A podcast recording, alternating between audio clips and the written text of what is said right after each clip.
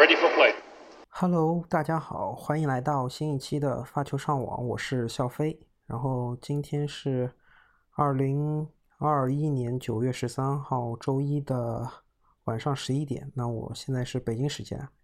呃，早上的话是有看这个德约和梅德韦德夫最终的这个美网决赛。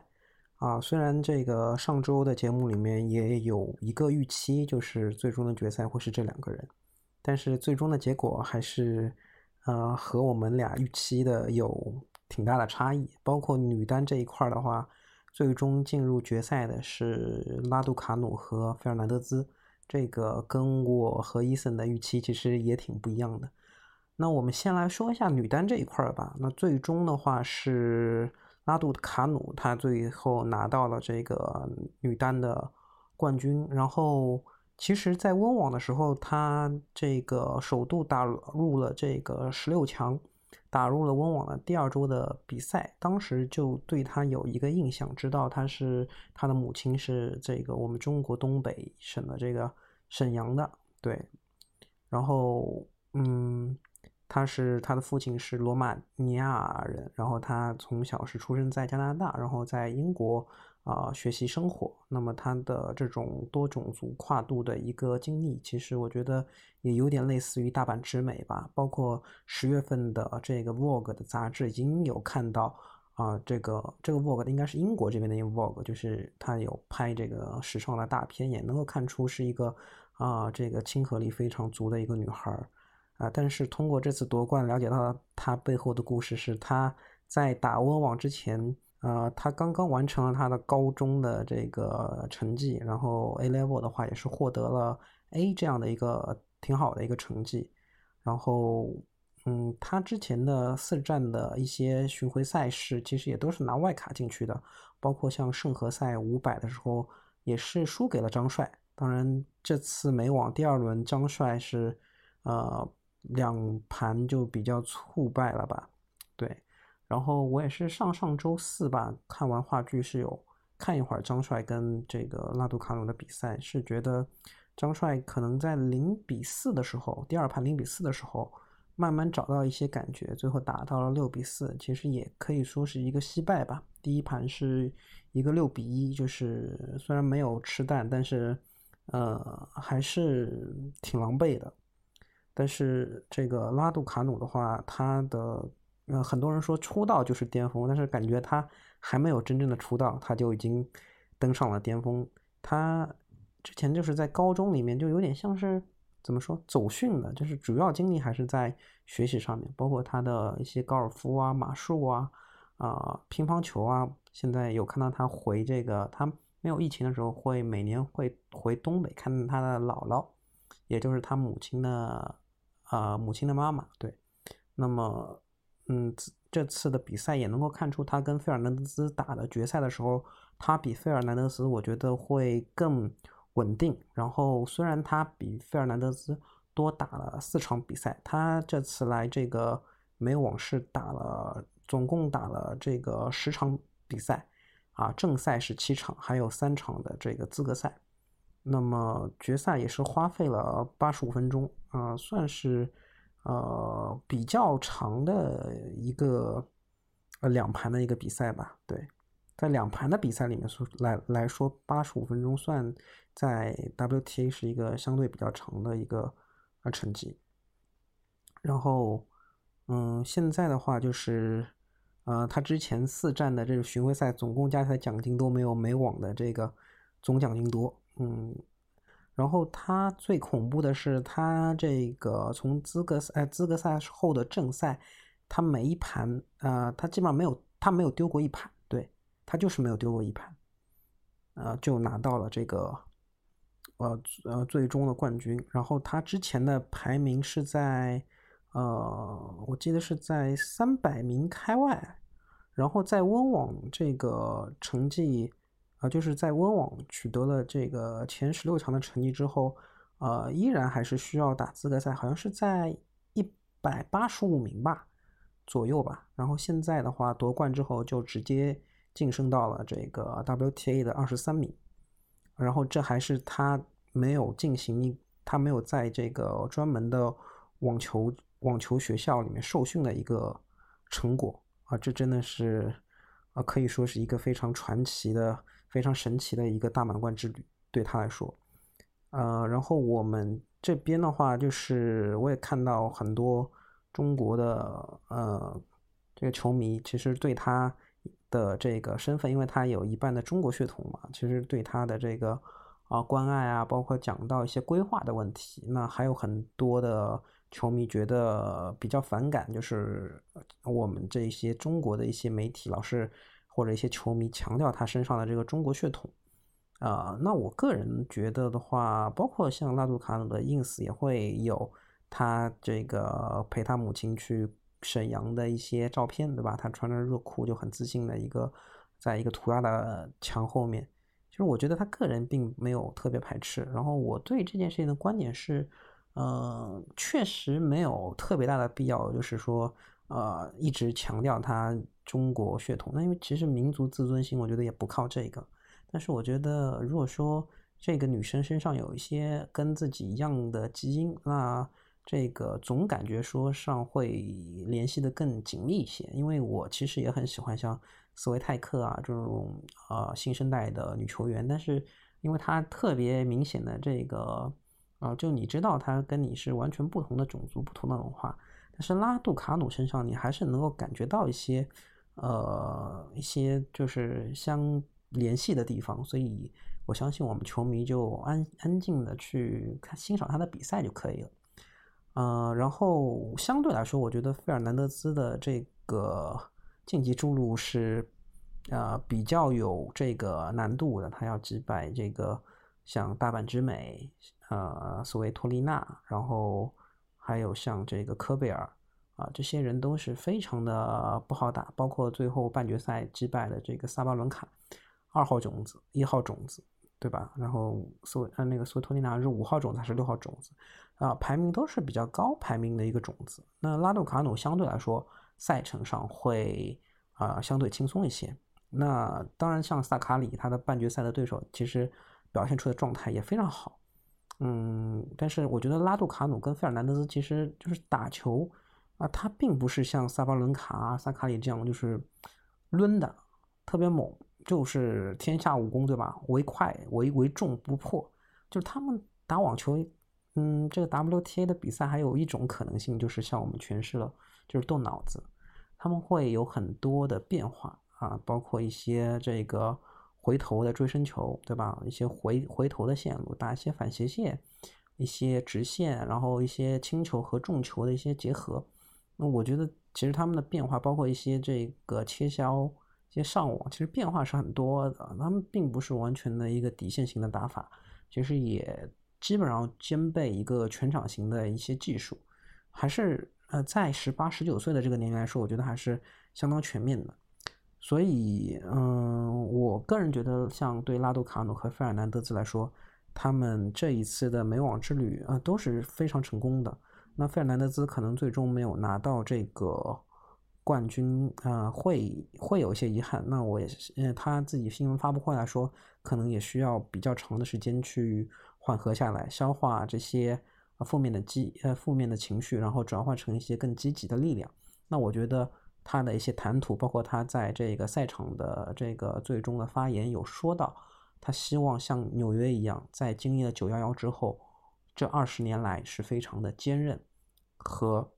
勇敢。他也希望他能够这样，所以我觉得，呃，他的这个发言是非常谈，呃，这个非常得体的。然后这个女生也是非常有力量的，呃，她她谈到她就是说，呃，在大阪之美第一盘击败他之后，就是说很简单的一个希望，就是他希望啊再打的久一点啊，这个美网的大满贯，他想要享受这个赛场。他只想的一件事情就是，嗯，再待的久一点，再跟大阪直美多打一会儿，然后打着打着就把啊大阪直美打蠢了，谁能够想到呢？对，然后嗯，拉杜卡努这边的话，我觉得他的决赛发挥会比费尔南德斯更优秀啊，包括他在这个最后的一个呃决胜决胜盘，对他面临一个呃三十比三十的时候，他有一个救球。他有一个滑步滑到了他的膝盖破了，那这个球他也没有救成功，就是三十比四十，面临着一个破发点的时候，他这个救球让我印象很深刻。首先是啊，他需要这个受伤进行一个，因为马上就流出血了，这个膝盖就磕破了，要进行一个止血的一个操作。然后的话是好像是他这边贵宾这个是的，就贵宾坐席的这边的罗迪克是有首先吼出来需要马上介入治疗。然后这个费尔南德兹可能也没有看得特别清楚，他就是跟主主裁去啊去交流了，就是说像这个拉杜塔努他遇到了什么，是一定需要医疗暂停啊，类似于这样的一些话题。我觉得这件事情对他还是有一些影响的，因为当他刚刚就是说可能手风还正顺，拿到一个破发点的时候，其实他是有这个逆转这场比赛可能的。这个医疗暂停嘛，这个不得不进行的一个医疗暂停，其实啊也有打乱这个节奏。当然，对拉杜卡诺来说也是一样的，因为当他在一个高强度的比赛，他需要这个身体接受医疗暂停，整个冷却下来，其实对他的状态来说，我觉得嗯都是一样的。但是我不知道费尔南德兹会不会因为这件事情会牵涉到他一些的这个注意力和一些情绪啊，所以嗯，在最后其实拉杜卡努他就是能够再面临一些。啊，盘点啊，破发点啊，其实都是相对稳定的，能够啊挽救大部分的一些不利的局面，所以最终的这个结局，我觉得也是呃名至实归的。然后包括他在最后的这个赛后的发布会，他也是非常的开心和快乐，对，然后他也感谢了自己的团队，包括他的父母，我看到也是因为疫情的原因，并没有来到现场，那这正那这件事情就。更可怕了，因为他一个人，然后跟着他的团队来到这个大满贯的赛场，其实他比较也是比较孤独的。但是我觉得他能够很好的处理这个球场和自己还有对手这样的一个很复杂的一个关系。就是我记得李娜在自传里面写，她第一次走进澳网的这个中心球场，就是罗德拉沃尔球场的时候，她是觉得非常非常大，这这个整个就是。懵了，非常紧张，就是打不好球。但是像拉杜卡努和这个罗德里格兹，呃，不是费尔南德斯，他们能够在亚斯啊这个阿阿斯阿什球场能够立刻那么多的名将，在这样的一个年纪，真的是非常非常了不起。然后我也觉得现在 WTA 的话，真的是太难预测了，十六强。啊，八强其实还预对对了几个，但是到了四强，其实就基本上就全部翻车了。呃，所以其实 WTA 看了今年的一些四个大满贯的冠军，像嗯大阪直美啊，这个克莱奇科娃、巴蒂，还有这个拉杜卡努，其实他们在某些球场都有一定的这个统治力，但是就是。并没有一个完全的稳定的一个发挥，就是完全的一个在女子网坛的一个非常稳定的一个大满贯的，像德约这样就是三冠一亚的这样的成绩，其实目前还没有一个拥有这样成绩的这个 WTA 的女单的一个呃选手站出来，所以还是可以期待一下，像费尔南德兹和拉杜卡努他们两个之后的一些。啊，这个皇冠赛也好，还是一些啊五百的巡回赛也好，他们的一些成绩，对。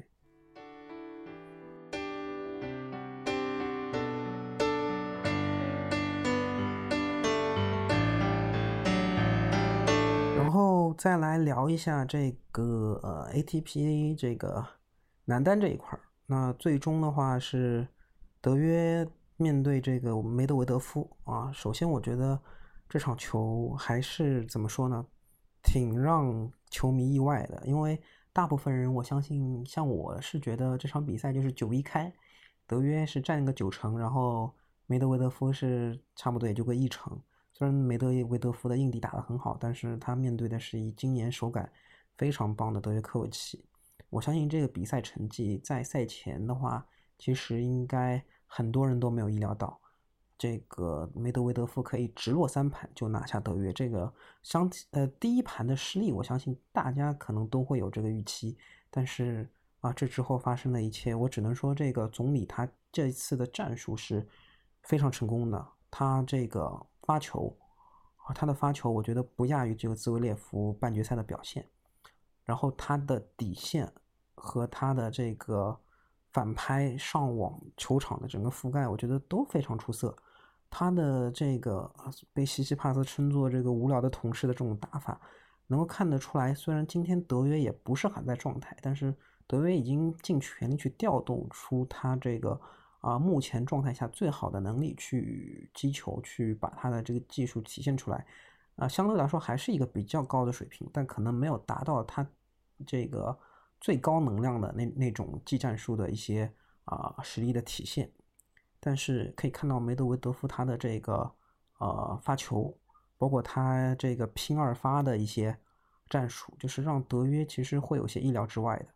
对。然后啊，他的这个呃多拍的僵持球，基本上和德约的多拍僵持球最终能够拿下比分的都是梅德韦德夫。梅德韦德夫他的一些啊底线的一些变化，我觉得德约也没有预料到，比方说梅德韦德夫他打的一些。反斜线，他侧身以前往往都是说更多的会打一些啊比较基本的一些斜线，或者说他侧身一般都是打这种直线。但是梅德韦德夫今天其实打了很多反拍的这个变变的直线，还有这个侧身的一个反斜线，这其实我觉得都是超乎这个德约意料外的一些变化。包括打球的时候，其实也有很多这个他不是。啊，让德约借力的一种打法，而是他是这种轻重球相结合的这种打法，就是节呃其实是有一些节奏的变化。我觉得德约呃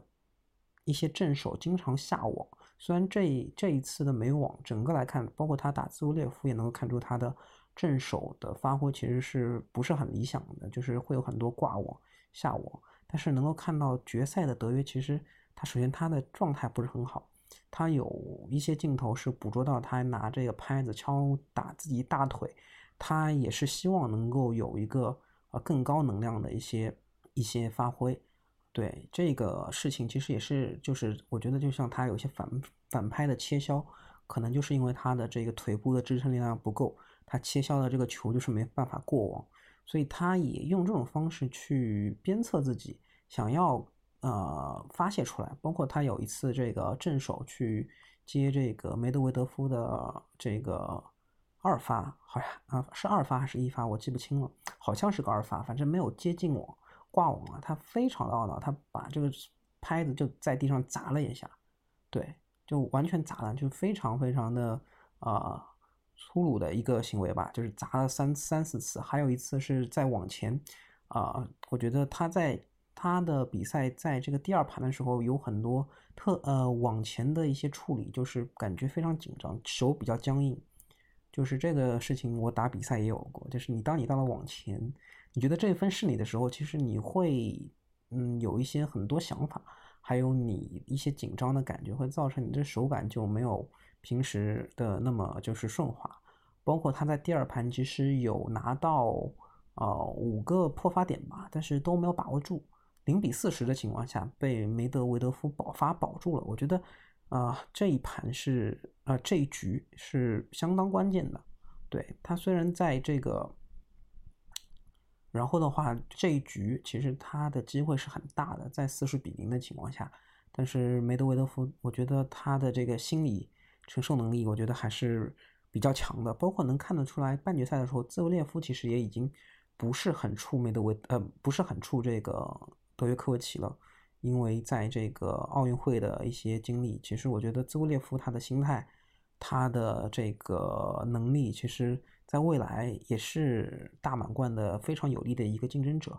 那梅德韦德夫的话，他在这个爆发之后啊，三盘六比四，对吧？特别是在第三盘，他直接就上手就破发之后啊，连破了德约两个发球局，四比零的情况下，可能。他自己赛后也有说，呃，有一些抽筋的情况，在于在一个德约的发球局没有实现破发之后，他在五比二的时候，对，他在五比二，他被德约破了一个发球局之后，他说有出现抽筋的情况，但是他不想让德约科维奇发现这这件事情，所以他啊有有虽然有些一瘸一拐，但是他很好的掩饰住了，然后他他在这个后面也是有拼下二发啊，然后又被德约。呃这个保发之后，其实我觉得就就是最后的一个发球胜赛局的时候，他还是相对来说比较紧张的，也是有一个失误，有一个双误吧，我我记得他第三盘的双误是相对比较多的。首先一个是他的战术上是有拼二发，其次的话，我觉得到了最后的这个啊赛点啊这个这个冠军点，它其实还是。啊，有一些紧张的，当然最后也是一个值得啊发球的值得。那呃拉拉杜卡努他其实女单的决赛最终的一个得分是一个再见 S。那其实可以看到出最终美网的决赛，他们都是靠这个过硬的发球能力，其实是拿下了整场比赛，所以也是非常厉害的。对，所以也是能够看得出来一个冠军的一个共性，就是发球是特别重要的。然后。梅德韦德夫，我觉得，呃，我觉得也是占了一些赛程的光，因为他半决赛打的阿利亚西姆，其实，呃，我觉得并不是特别的给他造成了很大的麻烦，对。然后相比较而言，就是德约其实跟，呃，兹维列夫的五盘的这个大战是非常消耗他的精力和体力的，他的这个这场胜利其实是非常不容易的，啊，甚至我觉得我当时看了整场，我觉得就是处于这个崩溃边缘，对。虽然我觉得兹维列夫就是说，嗯啊破想要破德约的发球局很难，就每当兹维列夫拿到这个德约科维奇的破发点啊，德约科维奇都会有一个 S。那今天其实德约科科维奇的这个发球质量，其实我觉得下降的还是挺厉害的，可能跟他的这个状态有关。包括像这个他之前是第三轮还是第四轮？第四轮打景之圭吧，然后第五轮是啊。布鲁布隆克斯比，然后第六轮是是布隆克斯比吗？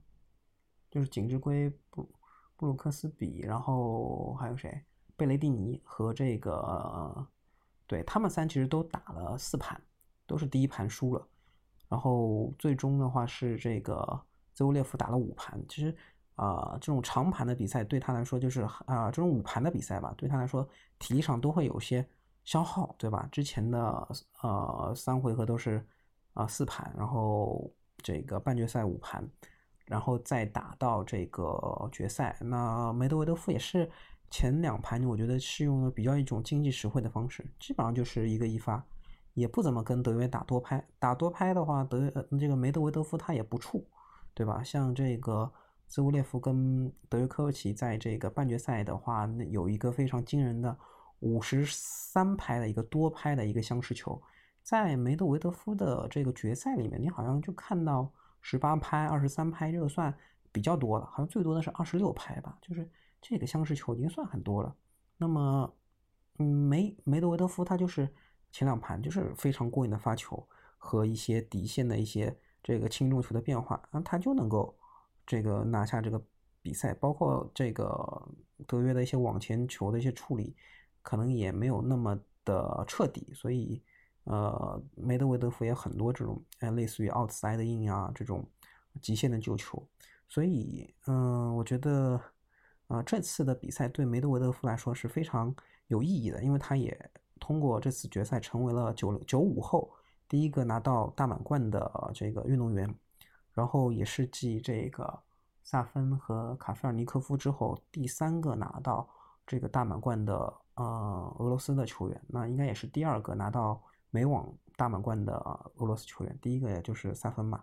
所以这个还是呃挺有意义的。包括他自己在这个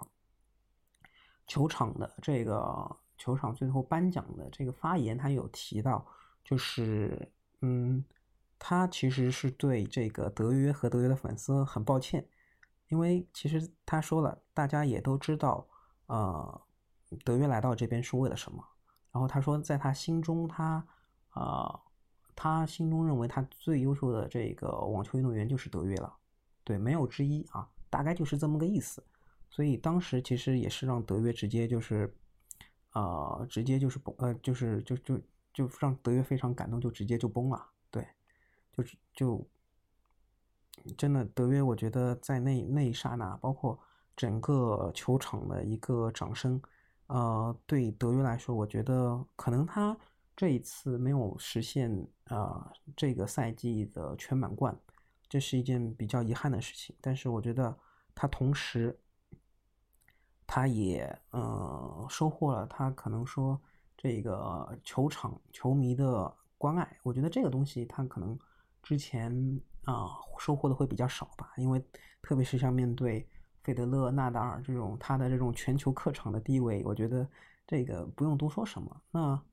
那当然，这个也是我们呃一些球迷比较钦佩呃德约科维奇的一个点，就是他能够在整个球迷的这个有些甚至是喝倒彩的声音当中，这种压力下，他能够转化成自己的斗志，去逆转很多的比赛，去变成让让自己逆转成为最终的冠军，那这非常厉害。呃，所以包括颁奖这个仪式上面，呃。德约他也说了，就是，呃，他虽然没有能够赢球，但是他的内心还是充满着喜悦。他觉得他现在也是最快乐的一个人，因为啊，今天的这个阿瑟阿什斯阿阿瑟阿什球场的这个观众让他觉得非常特别，他们触动了他的灵魂。而而德约科维奇在纽约，他从来没有过这样的感受。啊，德约科维奇说他爱。这些整个球场的观众，对这个颁奖呃仪式的这个画面，我觉得在这个第三盘，这个小德他这个一比五落后，这个连破了这个梅德韦德夫两个发球局之后，就是扳到了四比五啊，就是在这个小德破发了这个梅德韦德夫一个发球局之后，扳到了这个四比五之后，呃，在一个局休的时候，其实。啊，德约科维奇先是坐下来，就是捶捶胸，然后跟这个现场的观众有一个很强大的这个互动，然后整个球场就是阿斯拉什球场感觉就沸腾了，感觉确实像德约科维奇说的一样，他已经拿到了大满贯的冠军，就是在给他打进。然后的话，这个画面一转，从观众席上画面一转之后，啊，切到了德约用毛巾蒙着自己的脸，然后。后面是有看到他有一些非常悲伤的一些抽泣的一些啊，包括肩膀的一些就是一些律动。然后的话，这个能感受后来就是通过镜头能看到他一些比较狰狞的抽泣的一些哭声，呃，就是哭哭的镜头。然后他还是尽力的用毛巾就是掩盖住，然后去啊擦汗啊，也也也可能是擦泪，对。然后就是这个镜头，我觉得是看了百感交集，那真的是太多复杂的情绪交织在一起了。一个就是他可能因为他知道他今天的状态可能拿不下大满贯了，另外一个就是我觉得是比较比较主要的，就是我觉得他也是第一次在一个大满贯的决赛能够接受到这个这么多球迷的一个善意和爱，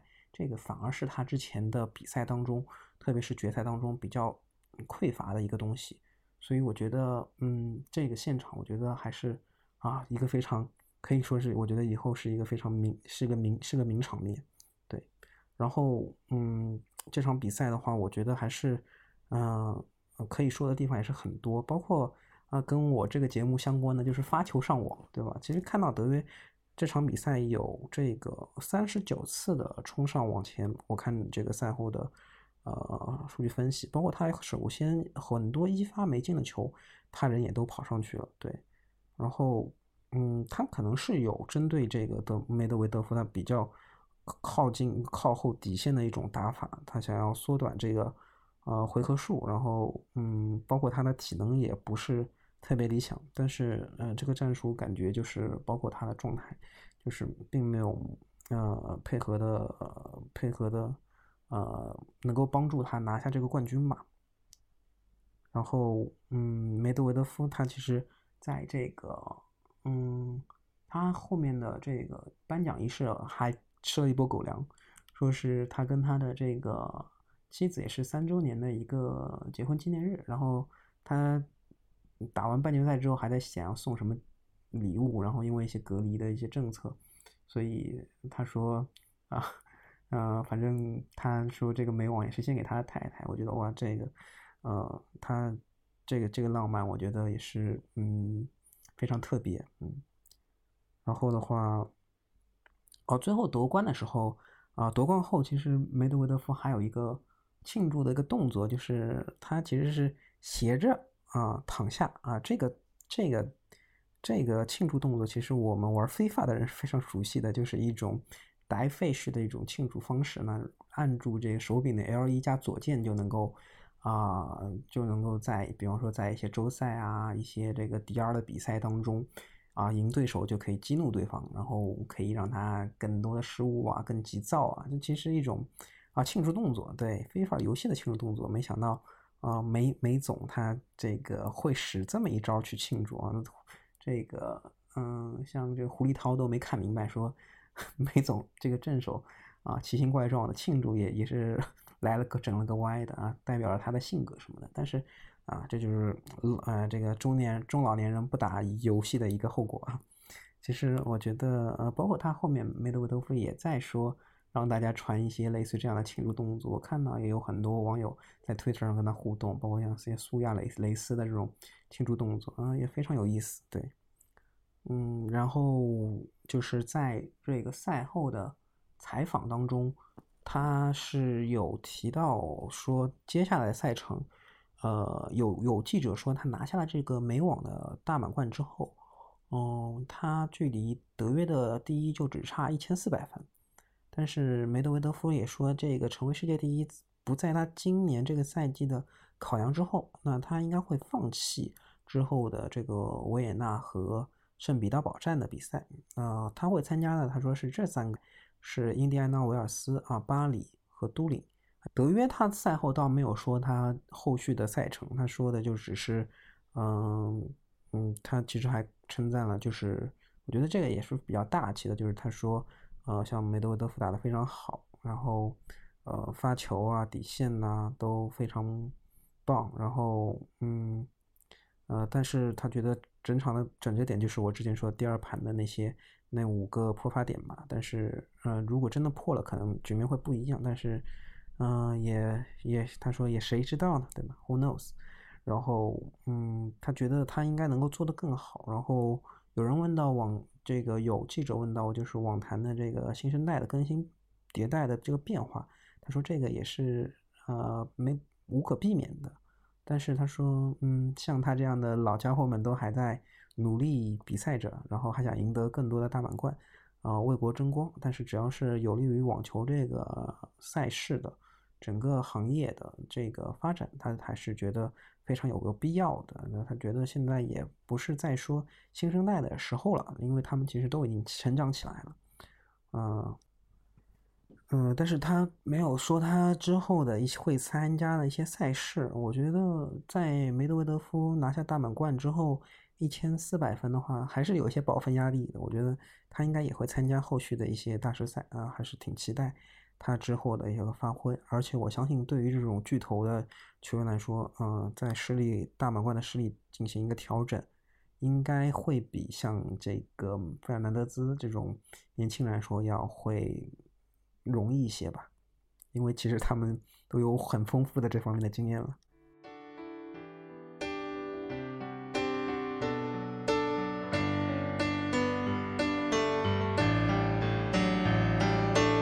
另外提两个，就是关于我们中国网球和美网的一些成绩吧。首先，这个非常为张帅和斯托瑟高兴啊，因为他们在这个最终。美网的比赛当中，他们是拿到了女双的冠军啊，击败了高夫和他的这个搭档，好像叫做麦克尼娜，对，大概是这么个名字吧。然后，因为他们俩刚在之前的辛辛那提吧，啊，是有拿到女双的冠军，所以这这一次的话，其实，呃，我看了一下赛程，还是，呃，有一些艰难，感觉就像这个张帅说的一样，也是在比赛中打得越来越好，因为。啊，我看这个赛后采访，啊，张帅有提他，呃，首先是提了他非常感谢这个斯多瑟这个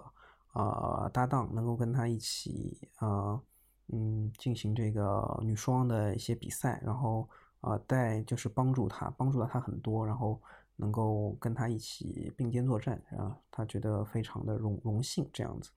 我觉得这个话其实啊，虽然。嗯，就是看文字会觉得有些客套，我但我觉得他是非常真心的。然后之后有记者问到同时进行的一些全运会的网球比赛，然后问他来参加美网是不是一个比较艰难的抉择啊？那张帅当然出于体面的一个关系，他当然会说是啊，也是经过一些思考的，呃，经过一些抉择的。但是我觉得，其实他他展现出来的这个啊，最近参加一些巡回赛啊，包括这个参加最终的女双，我觉得他其实啊已经想得很明白了，对。然后他自己也说，就是说，因为要参加这个奥运会，所以在这个去年澳网结束后，好像就是啊有一年半的时间，就是没有跟斯托瑟再进行一些在进行这个训练。然后他自己也是啊女单、女双，有些时候可能这两个都要同时参加，也是牵扯到比较多的精力。那斯托瑟的话，他也说自己因为年龄的增长。然后可能状态下滑，还有疫情下旅行的一些限制，嗯，他已经有四个月就是说在外面打比赛了，但是他想要更多和他家人的陪伴，所以他打完美网之后就可能就休假去了。所以我觉得，嗯，这个事情，嗯，呃，张帅当然他也说了，就是希望能够跟斯托瑟打更多的比赛，去享受网球。我觉得这是一件非常好的事情。当然，斯托瑟可能有一些原因吧。当然，我觉得如果他俩的合作就是在美网结束，那也是一个非常美好的回忆。所以，嗯，我觉得对于这个中国的这个女双来说，我觉得也相当也是实现了这个中国的金花啊。这个女双，我们在这个澳网零六年和一九年，这个郑洁燕子还有张帅、斯多瑟都拿到了这个呃大满贯。然后法网的话，一四年的时候，彭帅跟谢淑薇有拿到；温网的话，零六年的时候，郑洁燕子也有拿。然后，呃，一三年的时候，彭帅和谢淑薇也有也有拿这个温网。然后再到美网是今年这个刚刚张帅和斯多瑟拿了。奥运会的话，零四年的时候，李婷和孙甜甜是有拿到这个奥运会的这个这个金牌。那么相相相加起来，就是我们中国有拿了这个金满贯了。对，然后这个，对，哦，对，那我们就是二，我们整个就是拿到了这个金满贯，对，不是全满贯了，不止于全全满贯。然后张帅的话，他是拿到了职业生涯的第二个大满贯，其实也是可喜可贺的一件事情。然后的话是一个，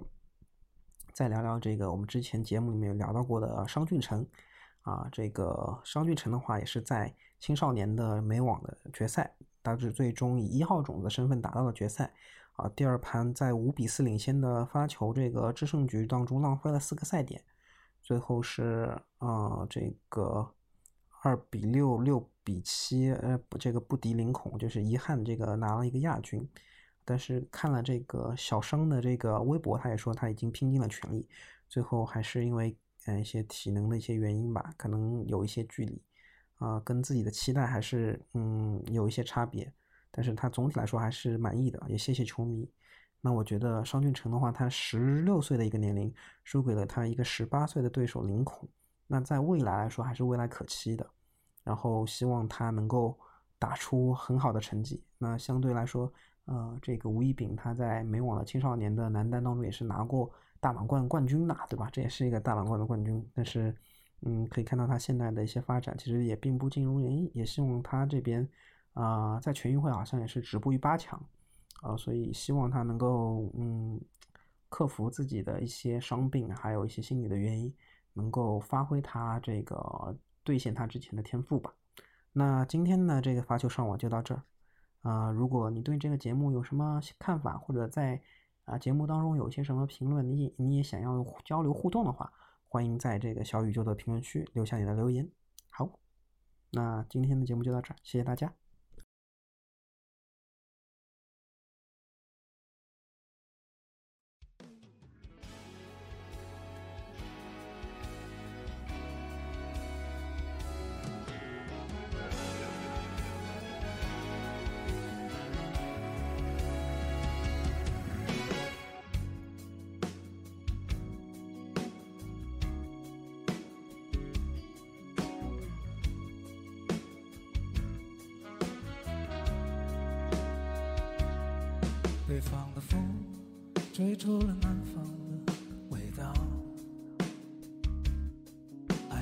人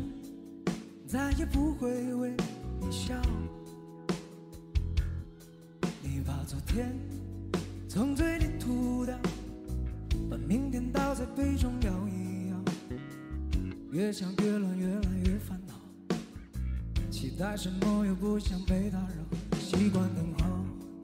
每个失落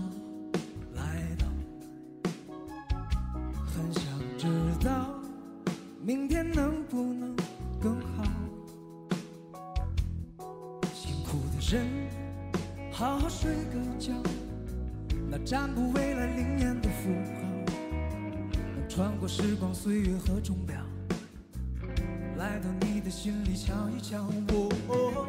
你一定会成为你想的那个人。而那个人究竟属于哪一种人？